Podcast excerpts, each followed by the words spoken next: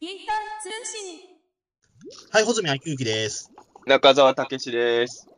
はい、本日はですね、ちょっと久々にですね、はい。あの、ゲゲゲの鬼太郎といいますか、水木しげる先生のお話をしたいんですけど、いかがですか、まあねあのーピーターン通信といえばね、やっぱロッキーの鬼太郎、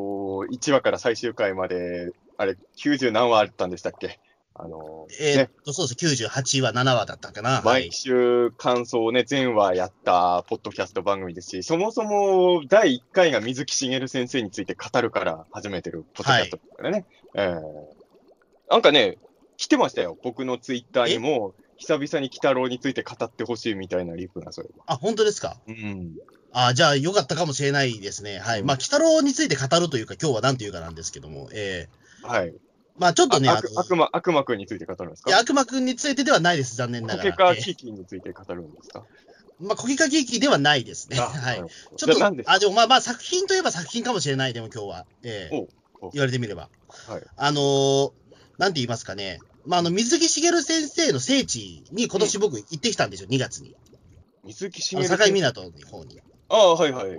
それはね、境港レポート会もやりましたもんね。そうそう、境港レポート会もやって、まあ、やっぱりゲゲゲの鬼太郎のアニメが放送してるときに、うんあのーやっぱりその、水木しげる先生の、まあ、その聖地である、まあ、鳥取県の境港の方には一回行っておきたいなと思って、まあ、実際それで行って、それでまあ、は最終回に挑んだっていう形で、はいが今年の2月だったんですけど、はい。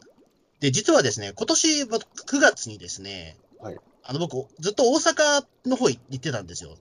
ほあのー、9月、まう。あれですかあの、ゴジラストア大阪のオープンに合わせてですかあ、実はでもそこで間に合わなかったんですよ。あそれよりは手前に行ってそたう、んそれより前だったんですけど、あのですね、あの水木しげる先生の聖地、実はもう一つありまして、その境港の他に、お、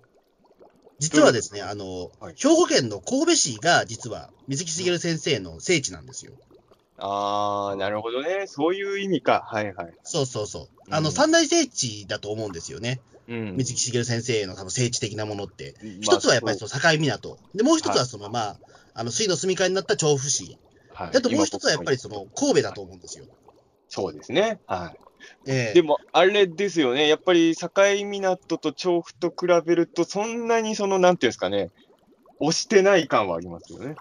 あの、そうですね。まあ、結論から言ってしまうと全く押してないです。あ、全くしてない。うん。はい。で、何がこれね、水木しげる先生が、その神戸がうん何が聖地なのかというと、うんあの、水木しげるというペンネームをつけた場所が神戸なんですよ。うん。いや、もうあのー僕今手元にね、水木しげる伝の中間が置いてありますよ。え424ページですよ。え具体的な、えええっ、と、まあ、文庫版だとね、あの、講談社漫画文庫の水木しげるでの中間の424ページで、あのーこの場所が聖地だよの伝えるセリフが載ってますね。はええい。うん。そうですね。だから、ここは、まあ、水木しげる先生の本名は村重って名前なんですけど、はい。あの、水木はもちろんこれペンネームなんですけど、うんこのペンネームをつけたっていう場所が実はこの神戸市だったんですよね。はい。ええで、あのー一応だからそれはね、あのーなんていうか、もう本にも書いてあるし、うんまあ、その、知ってる人は知ってる話なんですけども、うん。じゃあ具体的にじゃあそれ、行ったことがある人ってあんまいないと思うんですよ。そうですね。うん。い中田さん行ったことありますや、ないです、ないです、僕も。ない、ないですっていかうか、あんまり、あのーだから、それこそ境港の写真とかは結構上げる人いるじゃないですか。ええでもこの水木通り、そ そもそも僕らもうあの全、みんな知ってる前提で喋ってるけど、これどんくらいの人ついてこれてるんですか俺そのいや、なんかついてこれない人もいるかなと思って、こ結の構場丁寧所にで説明水してるん木ですしげよ。るという名前になったみたいなことだけで進めちゃってるんですけど、いいんですか、これは。えっとですね、もともとなんか結構そこはですね、あの、水木しげる先生で漫画家になる前って、いろんな仕事してたんですよね。うん。そのデビューする前っていうのは。はい。それこそ、あまあ、ですよねそのね、えっとラバウルから帰ってきて、まあ、その魚、魚屋さんをやったりとか、なんあかのタクシー屋みたいなのやってたんでしたっシーラけカンスみたいな魚をそうそうそう魚そう。刺身にして売ったりとかね。ええあとなんかその全国放浪してたりとかしうんて、で、その中で一つに、あの、アパート経営っていうのがあったんですようね。ん。そう、水木先生は、あのまあ、まだ村さんの時代にアパート経営をしてたんだよね。はそうなんですよ。い。うん。で、そのアパートを、を、あのーその建てていたっていうのが、その神戸市なんですよ。うん。神戸市の、これもなんと水木通りっていうところなんですうよ。ん。で、本当に水木、その、で、そこが水木荘っていうアパートを経営してたんですよ。うん。えもえうで、すごいただ単にその水木荘の、まあ、茂さんっていうことなので、うんその、お世話になった人から、まあ、その、なあの人は誰でしたっけんあの、紙芝居画家の方、あ、鈴木勝丸先生あですか。鈴木勝丸先生から、そのうんね、水木荘の茂さんっていうことで、あのーまあ、本当は村茂なんだけど、何度村茂だっつっても全然その聞いてくれなくて、水木茂さんっていうふうに言っちゃったから、そのまま水木茂って名前が定着したっていう。言ってしまうと、ここ水木茂の生生まれた場所なんですよ。そう漫画村重の生まれた場所は違うけど、漫画家水木しげるが生まれた場所はここっていうことですよね。そうなんですよ。あの、何坂回井湊っていうのは、あの、まあ、その、ね、水木しげる先生、かっこ本名、村茂さんが、生まれた場所では実はないんですけども、うん育った場所なんですよ。まあね、そう生まれたのも実は違うんだよね。なんか結構ややこしいんですけちどょっね。とややこしいんですけど、あの人の、その出ただ世まがあ意外と。まあまあ、でも境港が生まれた地っていうのはまあいいでしょう。もう、そまれあはそうでね。すね。ええうんまあそういうことに生まれたして、生まれた病院がちょっと違うっていうだけだから言ってしまえばね。ええ ええだんそうですね。だからまあそこの水木しげるの,、まあその生まれた場所っていうのがその、まあ生まれまあ、生まれた場所っていうのが、まあ、その神戸なんですよね、言ってしまうと、漫画家としては。まあ、だから、この鈴木先生が、あの、南海村って言われても、水木さんを言い改めなかったことによって、この名前が生まれたわけじゃないですか。そう。ま言っあ、てしまうとね、うんそこの、だってアパート経営をしてなかったら、水木しげるという漫画家がこの世にいなかった可能性もあるわけですよ。まあ、村茂だったんですよね、その時そうは。そうそう。まあ、どっちのがいいかっていうと、まあ、俺らってほら、もう完全に水木茂で定着しちゃってるから、良かったなっていう気持ちもあるけど、村茂でもまあ、良かったっちゃ良かったのかもしれないですけどね。 まあそうですね。でも村はやっぱりそ悩まの、しいところですけねど、うん難しい字の方だから、やっぱりそのうん、竹、竹量って書かなきゃいけないかまら。あ、でも確かに子供の時水木しげるっていう名前をすごい僕らやっぱもう神様の名前のように崇めてたけど、水木ってね、あの、小学校低学年生でもすぐ書ける感じだったから、そうそうそう。そういう意味で言うと、うん、確かに水木の方が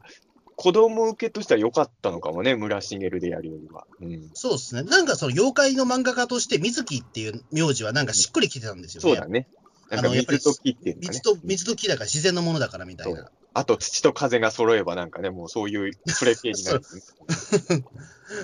まあそうですね。なんかね、そういうところで言うと、水木しげるっていう名前が付けられたのが、この水木荘うんの、あった水木通りなんですよね。ええあの、俺、本当に実はあんまり知らないんですけど、水木荘自体はもうないんですあ、よ、もねう。とっくにないですね。うんええいや、なんかさ、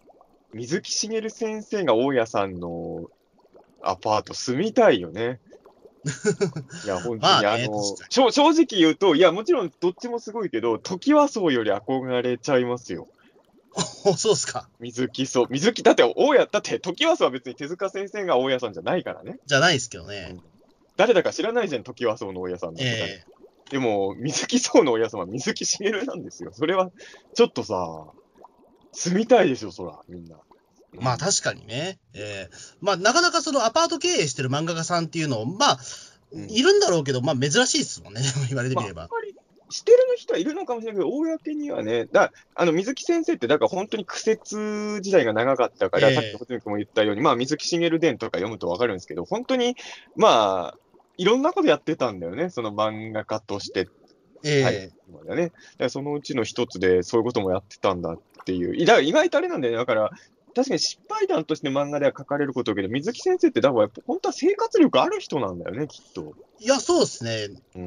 ん。あの、あやっぱりなかなかそうやって、まあ、じゃあアパート経営して、それでね、時間が空いたらそれ漫画を描こうっていう感覚は、やっぱりちょっと、あ、やっぱりやり手の人なんだなっていうのは思いますよね。やっうんぱアパート経営なんてできないもんね、我々多分ね。そう、明日からやれって言われても僕ら無理ですよね。だからやっぱり、鬼太郎よりネズミ男に感情移入する方なんだなっていうのは、やっぱすごい感じますよね、 その辺もね。ええ鬼 そうそうそう。太郎アパート経営絶対しないでしょう。まあ、できないですよね。ええそうか、やっぱ水木さんはもうないのか。あれば、もうあのーまあ、多ちょ分っあっと、ね、たらすごい聖地になってただろうね、今でもね。そうですね。で、実際僕ちょっとこの水木通りに行ってみたんですあ、よ。はいはい。その9月に。ええはい神戸に行く用があったので。うん。ちょっとね、まあちょっとこれは水木しげる、まあ聖地巡礼としては僕正しいルートだなと思って、や っぱりそれは。まあ、でも本当そうだと思う。あの、だから、あの、行くって穂積君から聞いてたと、聞いたときに、あ、そういえばそこ行ってる人ってあんま聞いたことなかったなと思って、うん、あの、神戸は俺も何度か行ってんだけど、確かにそこ行くって発想がさ、ね、あの、鉄人とかは見たんですけど、あと、キング・ジョーが暴れたとことか見たけど、そうか、水木通り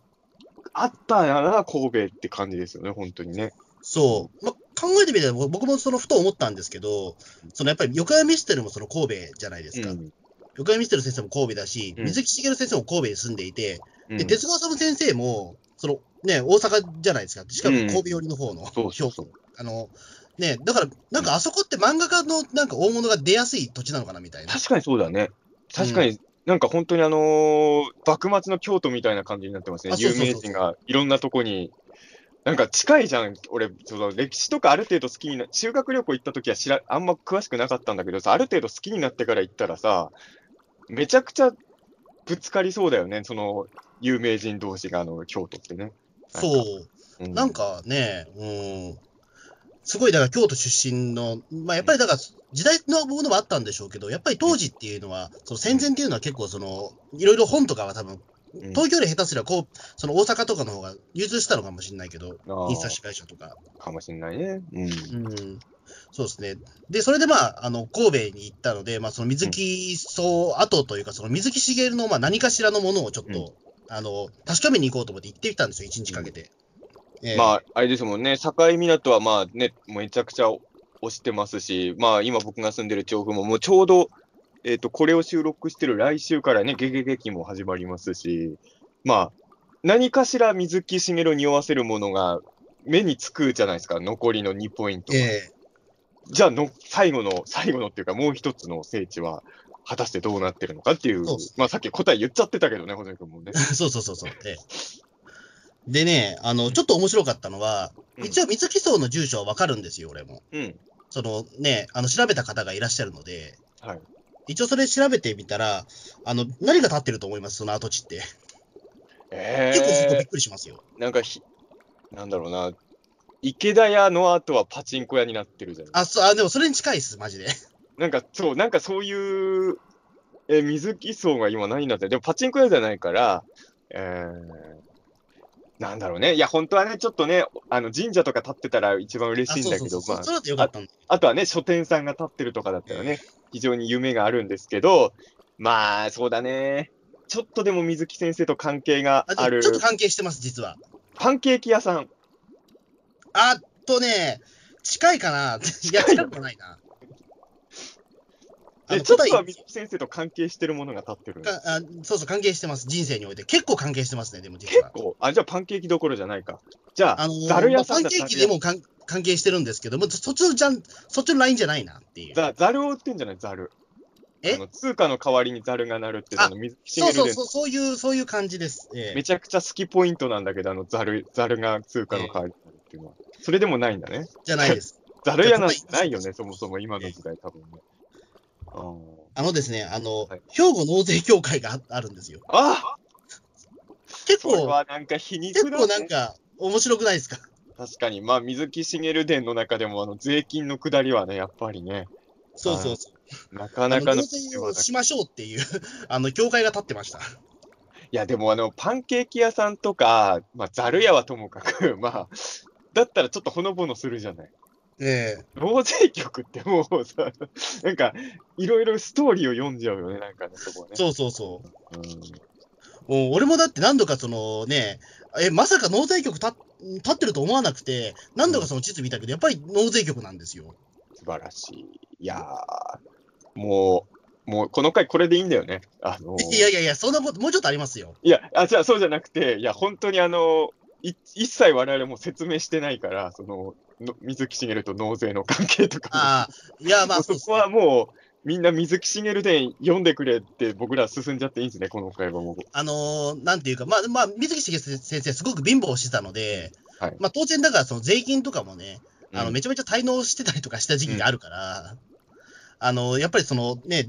すうんすごい税金に対して、あのうん恐怖してた人、漫画家の一人なんですよね、多分ねで、あれですよね、あの、農政局の人から、こんなに稼いでなくて、この、この人数が暮らせるわけがないって言って、脱税を疑われてね。 そうそうそうそう、ええそれで自分の収入を突きつけて、こんだけしか稼いでないんじゃーみたいなことをやったっていうね。ええあるのでね。だからやっぱ水木先生と税っていうのはね、つながりが非常に深。ないんか、多分それはなんかもうね、あの、すごく強い結びつきだったんだろうと思うんいでやすなんよかね、運命的だね。でも、ななんだろう、あの、池田屋の後パチンコとかよりも全然ドラマチックじゃないですか。その本能寺が老人ホームになってるとかと比べても、このドラマチックさはなかなかですよね。このちょっ変化とっそうぽいですね。えー俺もちょっと思わずびっくりしてしまいまして。すごいビフォーアフターだ。えーあともう一つびっくりすることがあったんですけど、うんはい。結構くだらないことかもしれないんですけど、うんあのーなんだろう、これはもう本当に水木しげるマニアでも多分全然ピンとこない話だと思うんですけど、うん。あの僕らと同じ事務所にあの水木しげる先生のご親戚の方いらっしゃるじゃないですか。ああ、だからまだ、まだっていうか、村さんね。そうそう、あの UFO、UFO 予防おじさんおよでぼすち。さん、実はね、水木先生の遠い親戚なんですよね。はい。うん。で、あの人の、そのなんか、えっ、と、カタカナの名前あるじゃないですか。村ラムそう、ムララムー。ーうん。で、その納税局の近くにあったアパートの名前が、ラムール水木通りって言うんですよ。あら。え、あれさ、いや、どっちの解釈もできますけど、オカルト肯定派としてはね、ええほら、水木先生の背後霊には火星人がいるじゃん。ええだから、あの、村さんにメッセージとして送っていた可能性もありますし、あの、オカルト会議派としては、村ラムーの元ネタそこなんちゃうそこの可能性が俺ちょっとあるなと思って。村さん思わがずそれ見てえて、脳内に残ってたんじゃないのそのワードがえ。ええああで、しかもだって、村ラムーさんって神戸に今いらっしゃるじゃないですか。っていうか、神戸にずっと住んでらっしゃるから、あのそ人うもか、。そうか。もう、いや、まあね、俺、村さんと付き合いあるから、あんま懐疑的な説を強くは言えないけど。でもなんか俺そのままなんか村さんにちょっと電話して聞こうかなと思ったんですよ。水木通りから撮ってますかみたいな。 ええ今、その、ラムール水木通りってアパート前なんですけど、これ知ってますかみたいな。 えうん村ラムって一応あれでしょ村さんが宇宙人から付けてもらった名前なんでしょ、えなんですけどね。本本人曰くね。ええでも実はそこに水木通りもやっぱりその村ラムーのなんかその、ねえ、元祖みたいなものがあったいみたやいいな。や、でも、多分あの、水木先生の背後霊の火星人が受信させたんですなもうね、何度読み返しても意味のわからない火星人のくだりあれね。ええ謎は解けないんですよ、あそこはね。ええそうですね。もうまあこれでちょもっとテンション上がった。 ああ。まあだから本当あれだよね。その、まあ変な話、調布とか境港はそんなに水木しげるマニアとかゲゲゲの鬼太郎、まあ、まあ水、鬼太郎に限らず水木先生の作品のマニアじゃなくても、まあそこそこ楽しめるスポットあるじゃない。ええでこの間もね、調布にさ、俺の友達が来たから、まあ調布で俺が案内できるところってもう鬼太郎スポットぐらいしかないから、はい。でもその人別に鬼太郎ファンでもないから、どうなのかなと思いながらも、でもせっかく来てもらったからって案内したら、別に水木作品好きじゃなくても、やっぱそこそこはしゃぐんですよ。やっまぱあり。そうですよね、でやっっぱり。まかいあ塗、り壁とかみたいな。うん銅像もあるし、えでも、ネズミ男は嫌いって言って、写真撮らなかったけどね、その人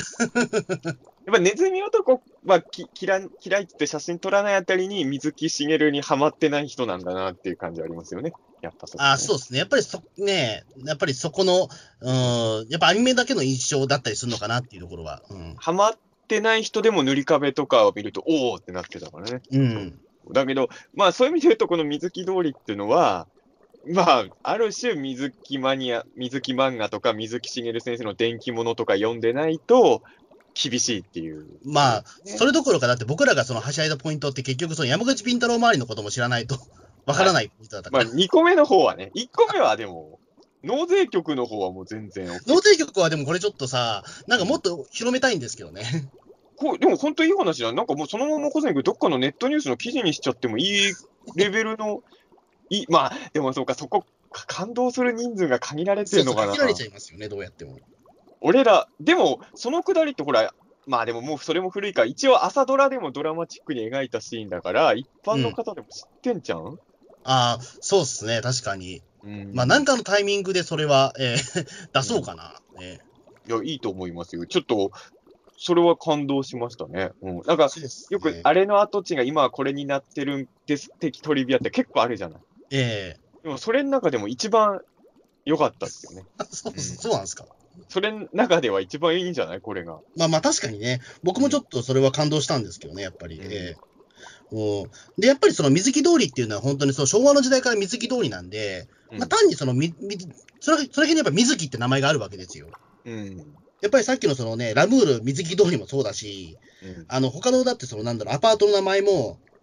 あの、やっぱりその神戸水木通りみたいな、うん。やっぱり名前なんで、水木だだらけなんですよ。うん。なんだけど別にその水木しげる関係のものがあるわけじゃないんですよ。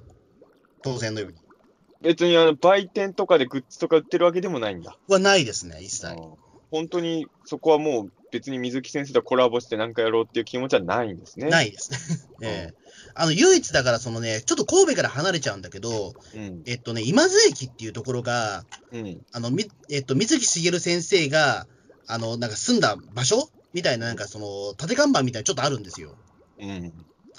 あの、そこはなんか今パチン コ屋になっちゃってるんですけど、ええなんかすぐパチンコ屋になるな。なるほどねそうそうそうそう。ええ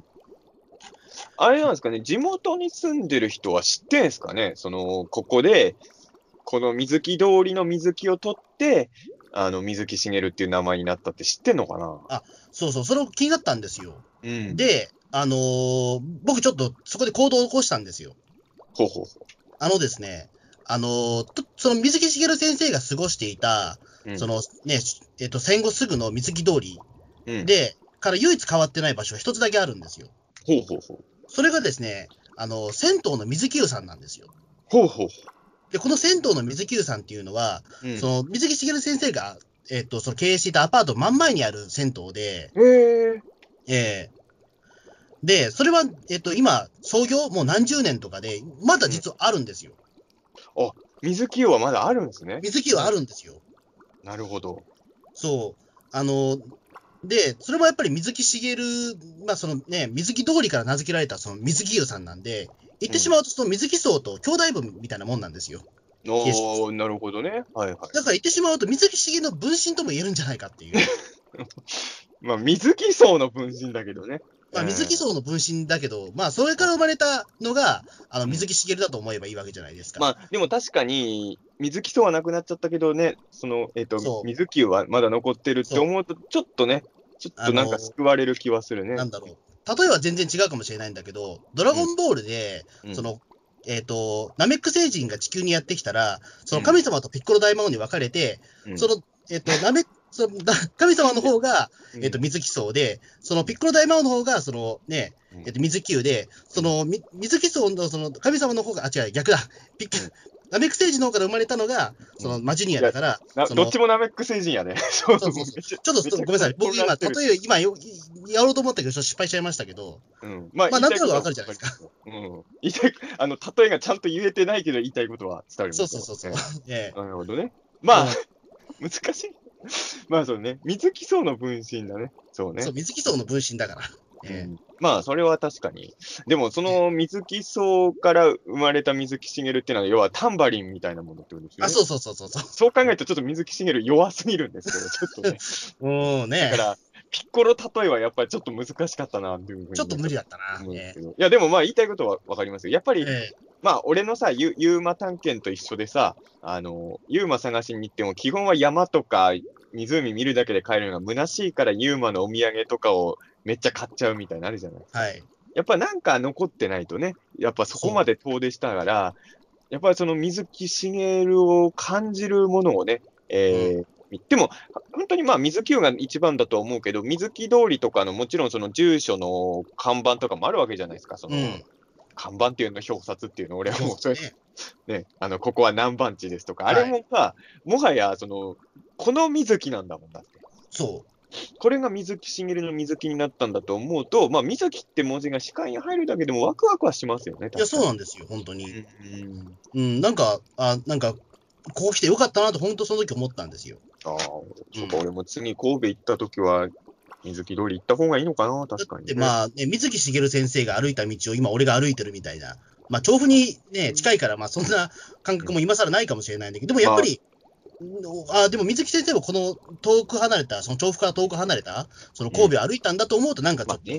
うん。で、暮らしてたんだと思うと、なんか調考え布と比べるとさ、あの、まあ、境港と比べてもかもしれないけどさ、その、水木漫画にもあんま出てこないんですよ、こうそう、レアスポットだから。調布はさ、結構さ、まあもう何十年も前だから変わってしまったとはいえ、結構調布の風景は水木漫画しょっちゅう出てくるじゃないですか。うん。だからなんか歩いてると、あこれ漫画に出てきた場所だって、自分ももう買い物行くとたんびとかにちょっと思っちゃうんですけど、ええそういう意味で言うとね、神戸さ、水木しげる伝でも短いんだよ、ページ数。多分ね、ページ数として30ページがあるかないかぐらいかな。神戸編短いと思いますよ。うん。ねうんねえ。そういうところをもうちょっと、いや、俺はね、何度もピーターンツースの中で言ってるけど、水木しげる伝はね、水木先生がご存命の間に、いしっかり書き直してほしかったんです よね。うん水木しげる伝って結局、まあ、新しく書き下ろしてる部分もあるんでしょうけど、基本的には今まで書いたものを結構つ使ってるじゃないですか。まあそうですね、リサイクルで。 ええよくでやもってそまうす。そうしてることによってさ、電気だとしたら、ここは結構ページ数割いてほしいっていうところが、ものすごいあっさり終わってるところいっぱいあるじゃない。ええなんか神戸編もとかね、その辺はもうちょっとね、見たかったなとはやっぱ思いますそうよねで。すよね。やっぱりそこに関して、やっぱり、まあ当時、そのね、漫画家の友達とか当時いなかったろうからさ、その、うんねえ、やっぱ分かる人ほとんどいないと思うんですよね。うんだ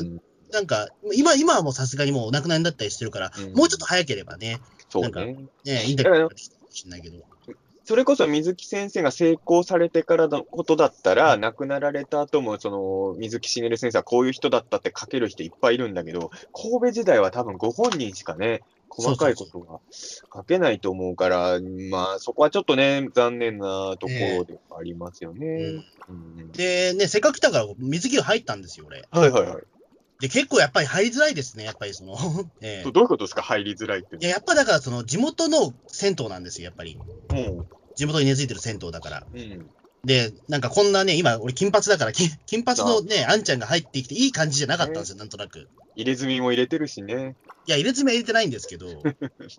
あいや、 そうの、だでも本当にだ周からりは俺何度も言っその何度も言ってんじゃん、金髪の兄ちゃんみんな嫌がるんだよ。いや、だからちょっとね、そこはちょっとね、あの、後悔した部分だったんですけど、まあ、なんか逆に観光しちゃってわかるかなと思って、ええ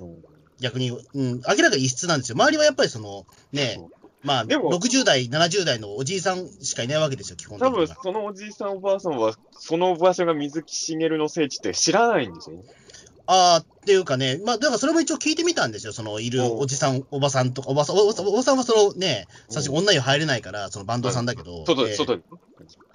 うん。あのー一応だからそのね、えっと、おじいさん、おじいさんとかに聞いてみたら、あ、聞いたことがあるレベルでした、でも。あーあ、でも一応そのくらいはふんわりって感じか。 そうそうそう。あのーだからやっぱりその時、やっぱりね、明らかに俺が異質なんで、その、うん普段見ない顔だな、こいつみたいな感じで、やっぱりすごい見られるわけですよ。なるほどね。うん。で、やっぱりそのね、その関西の方の下町なんで、やっぱりすごく気さくに話しかけてはくるんですよ。ああ、まあそれはいいことだね。ええお兄さんどっから来たのみたいな風にやっぱりーなったりとかして、あのあ実はだからちょっと僕、東京から来ましてうん、え、なんでそんな東京から来たのって言って、これこれしかじかで、まあ僕、水木しげる先生のファンでって言ったら、ああ、なんか聞いたことがあるレベルの、でも、時々ってことは、ファンが来てんのかなそれ、まあ、みそれたといでもすまあ、ね。うんまあ、知ってる人が、実は水木しげるって昔ここにいたんだよって世間話ぐらいにやっぱちらほらはなるって感じかな。そうそうそうう。んうん。うんなんかでも看板の一つぐらい、まあ、それこそ像の一つぐらい立てたら、全然違う。しょ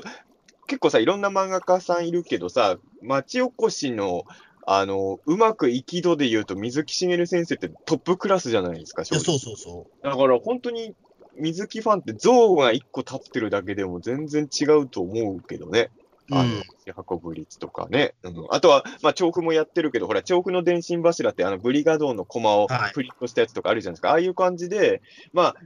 ページ数ほとんどないけど、水木しげる伝で水木通りの出てくるところ、一応ちょっとはあるからさ、ええそことかプリントした電柱とかやっとけば、なんかね、違うとは思うんですけどね。うんそうですね。まあでも、水木優さんはでも本当に、あのまあ、なんだろう、いわゆるその、ちょっと地元感は強いんだけど、でもいいいいとこでしたよ、でも本当にう。んあの僕みたいなよくわかんない人やっぱ気さくに話しかけてくれるし、あのなんだろう、普通にお湯とかも熱くて、あれなんですよ、ちょっと珍しいと思うんですけど、あの足までつく、その、うんえっ、と、銭湯があるんですよ。はいはい湯湯船があるんですよ。はい。いわゆるその、なんか160センチぐらいの深さのある湯船があって、そこでずっとなんか立ちながら、その、なんか疲れるっていう、結構あれ暖かくなりますね。うん。うんうん。まあなんかサウナもあるし。銭湯もそういえばしばらくは行ってないなって今思いながら。コロナ禍なので、まあね、行きやっにぱりそくいのよな。かなかちょっと今、行きづらい状況だとは思うんですけど、ねえ、あと、まあ、これは全然水木しげる関係ないんですけど、すごい話しかけてくれたそのおじさんがですね、うんあのやっぱりだからそのコロナ禍でやっぱ仕事を失っちゃったんあー方なんですってね。はいはい。あのだから今こうやって昼から俺はあのもう銭湯に来てるんだよみたいな話をしてて、銭湯に来るお金はあるんですね。まあそれはね、 えうん仕事を失う、うんそれは、それは何よりえ良かそうった。うんで、その時やっぱ心残ったのが、まあ、俺はあの阪神大震災も俺は生き延びた男なんだけど、うんあこのコロナではやっぱ無理だったわみたいな、あああ、あ、でそもっかみたいな。それ言う人多いよね。だから、なんか長い老舗の旅館とかどんどん今潰れててさ、うん、過去いろんなもの乗り越えたけど、コロナが最大のあれだったっていう感じのニュース結構見るもんね。そう、なんかその言葉はなんかちょっと僕の心に今ちょっと響いなんかすごくね、ずんときちゃってるんですけど、いや、これね、何十年頑張ってきて、これにやられんのかっていうのはちょっとね、あるよね。そう、だからお兄さんもね、あの大変だと思うけどね、まあここに来たんだったら、まあなんか楽しんできてよみたいな。いや、うん逆に言うとあれだね、別に東京の人が来たから、ほら、東京の人って今、日本で一番嫌われてるわけじゃんあそうそう、だからね、ちょっとそういった感じなのかなと思ったけど、まあでもちょっと正直に言わないと、やっぱ話してくれないよなと思って。嘘ついちゃうのがね、よくないから。ええそれでうん受け入れモードならね、優しい街ですね、やっぱね。うんいや、そうなんですよね。やっぱそこはね、やっぱ行ってよかったなと思って。ええいやーね、やっぱでもまあ聖地はね、い俺もだからさ、あのーこの間久々にさ、あのー神保町のさ、えっ、と、はいなんだっけ、タボールか、行ってきましたよ。ササボールってな何でしたっけあのね、水木先生の大好きな大盛りナポリタンあ。あ、あそこだ、そうそうそうそうそうそう、食べれる思い出した。ええあのこの間、たまたま神保町に、まあ、別件だったんですけど、あの自分とあと都市ボーイズの早瀬康弘さんがいて、はいはいあのまあ、最初は大人数だったんだけど、あのせっかく水木ファンで神保町来てるからっつって、水木ファン以外の人はもう帰ったんだけど、水木ファンだけで、あのサボールに行ってあので、水木先生の写真とかサインとかも店内には飾ってあるんで、そこで一応、ナポリタンも頼んで。もでもね、実はね、俺もその時は初めて知ったんだけど、俺も早瀬さんも上京して、割と早めにサボールは行ってたみたいでう、すあよ。そうなんですね。やっぱり行っときたいなと思ったスポットだったみたいで、うんやっぱり、なんかね、やっぱ水木先生がいた場所っていうのは、やっぱちょっとね、ときめきポイントなんでしょうね、やっぱりね。そうですね、やっぱり、まあ、やっぱり水木湯はなかなか行けなかったので、そこはやっぱり行っといてよかったなというか、まあ、やっぱりね、このコロナ禍っていうこともあるし、うんやっぱりその地元の人が支えてくれてる銭湯なんで、うん。でそのやっぱりバンドさんもうんごご高齢みたいなんで、のなかなかね、そのもしかしたらちょっと近い将来、その引き継ぎ手がいなかったら、ちょっと厳しいのかなっていうのを感じつつ、ええそうね。なんうんやかっぱり本だか当らに行きのタイミングで行っとかないとなと思って、ええまあ、そういうのいろいろ考えちゃう時期ですからね、本当に、そうですね。うんまあ、あと全く偶然なんですけど、僕その日は、あの、えっ、と、神戸駅、三宮駅の、うん。あの、まずアパホテル泊まったんですけど、うんその、またアパホテル。あまあ、アパホテル大好きなんで、えーアパ派だもんね、ほずみアかパ派らね。ですから、うんえーで、その近くにですね、あの、東急ハンズがあったんですよ。うんで、東急ハンズ偶然なんですけど、うん北の部屋やってるんですね。あれって全国なのかなあのー、こ、あ、でごめん、もうこっちか、パルコか、こっちにあるのは。 そっかうんこっちのパルコも今、北ロフェアでしたけど。っていうかださって、俺の、あ、でも東急ハンズってさ、しょっちゅう北ロフェアやってないなんかあの、あそうです池袋の東急ハンズ行くとさ、あ、また北ロフェアやってるってうんよう思うんだけど。そう。うんあだでしかもだってその神神戸のその水木湯さんって、その三宮駅から2、2 3駅しか離れてないんですよ。あ、そうだ。へえ。あだからやっぱり、まあ、やっぱ神戸ちょっと根付いてん、なんかみ神戸とか水木しげるも根付いてんのかなみたいなそうなのかななんとか東急ハンズが水木しげる大好きなイメージが俺の中で強すぎて、そうか。うん、あの、ねでもできれば、なんかね、なんか、水、みあ、今、銭湯って漫画とか置いてないのか。置いてないですね。 待合室みたいなところに。ええそうか。じゃあそこには置けないね。なんか、そう。なんか、なんか水木しげる誕生の街ではあるわけじゃないですか、言ってしまうと。水木通りに喫茶店とかはあるんでしょもちろ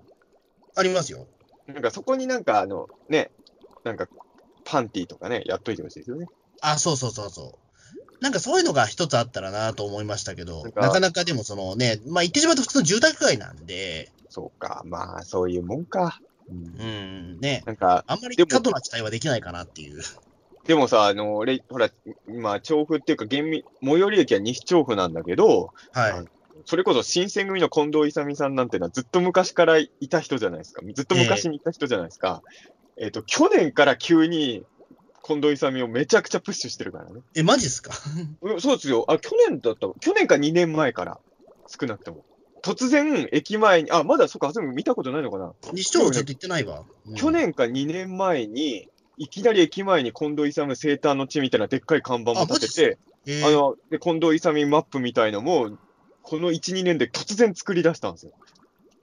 あ、はいマジっすかえー、西町府そんな感じになったんですね。急になんですよ、本当に。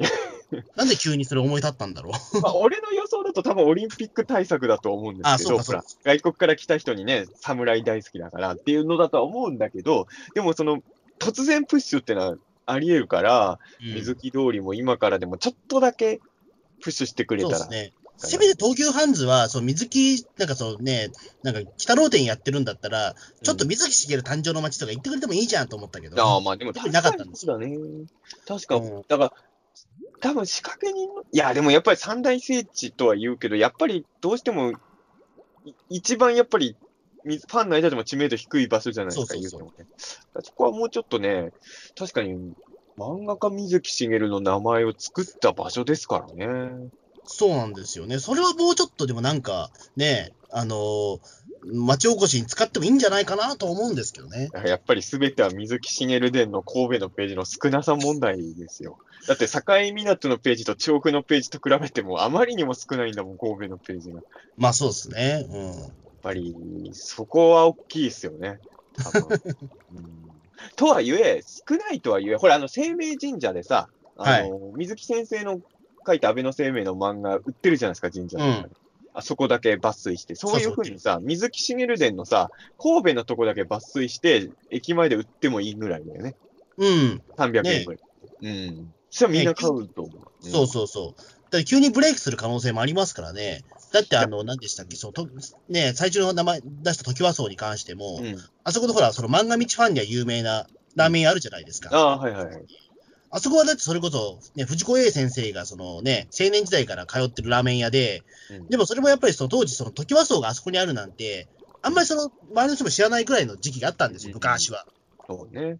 うん、でもそれでも頑張ってそのま松葉さんは、うんそのね、その漫画道のシーンとかをね、ペタペタ貼ってたりとかして、アピールしてて、今はだからそのね、有名な店舗になってますから、やっぱり聖地になってますからね。そうねだから、まあね、今本当経済的に大変な時だからこそ、ちょっと水木通りで、ちょっとだけ、実は水木しげるってここで生まれたんだよっていうのをアピールする何かを、一つ二つ作ってくれたらね、多分。いや俺最、最初にも言ったけどさ、神戸には行ったことあるのに、うん。やっぱりそこ行こうって思わなかったからね、正う直。ん。うん、鉄人は見に行ったのにっていうね。やっぱねでも鉄人はほら、像があるからさ、やっぱ像あったら見に行っちゃうじゃない。いや、あの像やっぱすごいですよね。やっぱ久々に見ましたけど。だからやっぱり、まあ、でも、鬼太郎って変な話、鉄人よりお金かけなくても像作れるじゃない。でかくない。ね うん。だから、鉄人の100分の1ぐらいで作った像でも、もしかしたら鉄人以上に人呼ぶことだって可能かもしれないんじゃない。そうそうそう。だから、なんか妖怪像、まあでも水木しげる先生の像でもいいかもね、鬼太郎っていうよりも。ねう。うんんまだあの若い頃の水木先生の、だからあの境港みたいにブロンズ像で、水木先生のブロンズ像は境港にもあるから、鈴木勝丸先生のブロンズも作れば、そうそうそ完う。璧そしたらいいかもしれないですね。鈴木うん勝丸先生の像は多分そこにしかないから。ええうんそしたらもう幸いですね。うん。まあわかんないです。もしかしたらでもその神戸の方から税金払ってないからみたいなところでいや、抹消されてたらちょっとあれですけ ど、いやいや水でも木その先生納が。税のところにも、あの、まあ納税局としては嫌がるだろうけど、あのシーンのコマ貼っといてほしいよね、もういねや、絶対嫌がるじゃないですか。水木先生が切れて 叩きつけるところのコマ を、あの、絶対嫌がりますよ入り口に入れてほしいよね、それはね。うんいや、なんか、運命的ですな、本当にね。そういや、なんかね、うんいや、ちょっと2ヶ月くらい前の話だったんですけど、あええもうそんな前なのか。うん僕行ったの9月の末とかですからあれですよね、だから、前々、前、前回のピータン通信を取った時ですよね、大阪行ってたのってね。えっと、いや、実はあれから2週間後にもう一回行ってんですよ、僕。なんですか、あんた、そんなに最近大阪行ってんのあの、9月の最初に大阪行って、うんで、その、もう一回、その、2週間後にもう一回、ね、上半したんですよ。ええああらら。で、その時はでも、なんだ、すぐ、えっ、と、神戸の方に行って、で、神戸の方でずっと過ごしてましたね。えー、うん、まあ、その水木しげるの取材のほか、あともう一つ、ちょっと取材したいものがあって、あーえね、うんね、そう、まあ今あれ、GoTo トラベル。そう、でも実は俺、GoTo トラベル使えてないんですよね。いや、俺も実はさ、GoTo トラベルも GoTo イートもさ、みんな、特にさ、GoTo イートは多分絶対使った方がいいんだよね。いや、GoTo イートはめっちゃ使った方がいいけど、今はもうみ、なんかし、注文が殺到しちゃってるから、もう新規の受付はできないみたいですね。そうなんだ。いや、なんかさ、何気に食べてるところももしかしたら GoTo イート対応できてんのかもしんないけど、よくわかんないから普通にお金払ってるからさ。ねあのね、しゃぶ用とか GoTo イート使えるらしいですからね。マジか。そう、だから、この前ちょっと、あある人としゃぶ用行った時に、あの、GoTo イートあるからっつって結構出してもらいました。えええー、もうちゃんとそういうのね、対応しないとダメだね。どんどん損していくね。そうですね、やっぱりまあね、もういろいろその批判とかあるとは思うんですけど、GoTo トラベル、GoTo イートは。うんまあでも、使えるものはやっぱ使っといた方がいいっていうのは、 まええあるからね。あるんだあるものはね、まあ、もちろん気をつけて使うっていうのは大事ですから。いや、もちろん、もちろん、もうそれはもちろんそうなんですけどね。ええいやでも、えそうか。うんうん、そうなんですよね。うん。まあちょっとね、ぜひも、ちょっと皆さんも水木ね、うんまあ、水木層のあった場所の水木通り、ちょっとみ、ね、もしね、近い場所いたら、近い方いらっしゃいましたら、そうですええまあ、コロナが落ち着いたらね、皆さんもまたね、あの全然遠出していってもいいかもしれないですね。そうですね。あの、本当に神戸駅っていうか、その、三宮駅から2、3駅なんで、うんめちゃめちゃ近いんで、ええこうね、だからかなり近くまで俺行ったことあるのに、は、本当そうね、そこ行こうって発想がなかったな、確かに。うん。うん。まあね、これはあの水木ファンの聖地ということでね、はいはいちょっとピーターン通信としてもプッシュしておきたいですよね、水木というのはね。まあ、そんなわけで、じゃあ、はいえっ、と、今日は、まあ、水木層のお話でしたという形で、はい。はい。ありがとうございました。